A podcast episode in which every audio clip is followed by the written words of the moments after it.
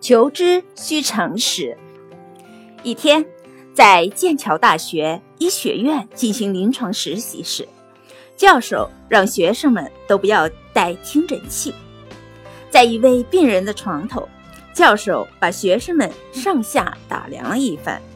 这位病人是沃特金斯先生。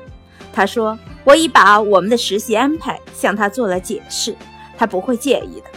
只要你们需要。”尽可以听听他的心脏，他患的是心脏僧帽瓣硬化症。关于心脏僧帽瓣硬化症的病理知识，学生们以前早就学过。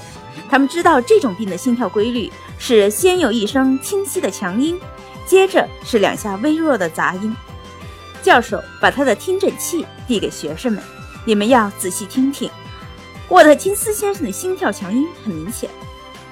学生们。一个接一个的拿过听诊器，集中精力听诊。哦，没没错，听得很清楚。大家都点点头说。学生们互相注视着，只见人人都是一脸轻松的表情。学生们很感谢教授能把实习课安排得如此顺利。这节实习课结束后，学生们来到护士办公室坐了下来。你们都听清楚了吗？教授问。学生们点点头，教授并不多说，慢慢拆开学生们刚用过的那个听诊器。只见他从口袋里取出一个小镊子，用它夹出塞在听诊器里的一团棉球。原来这是一个失效的听诊器，仅仅是一个摆设而已，根本不可能用它听清心脏杂音。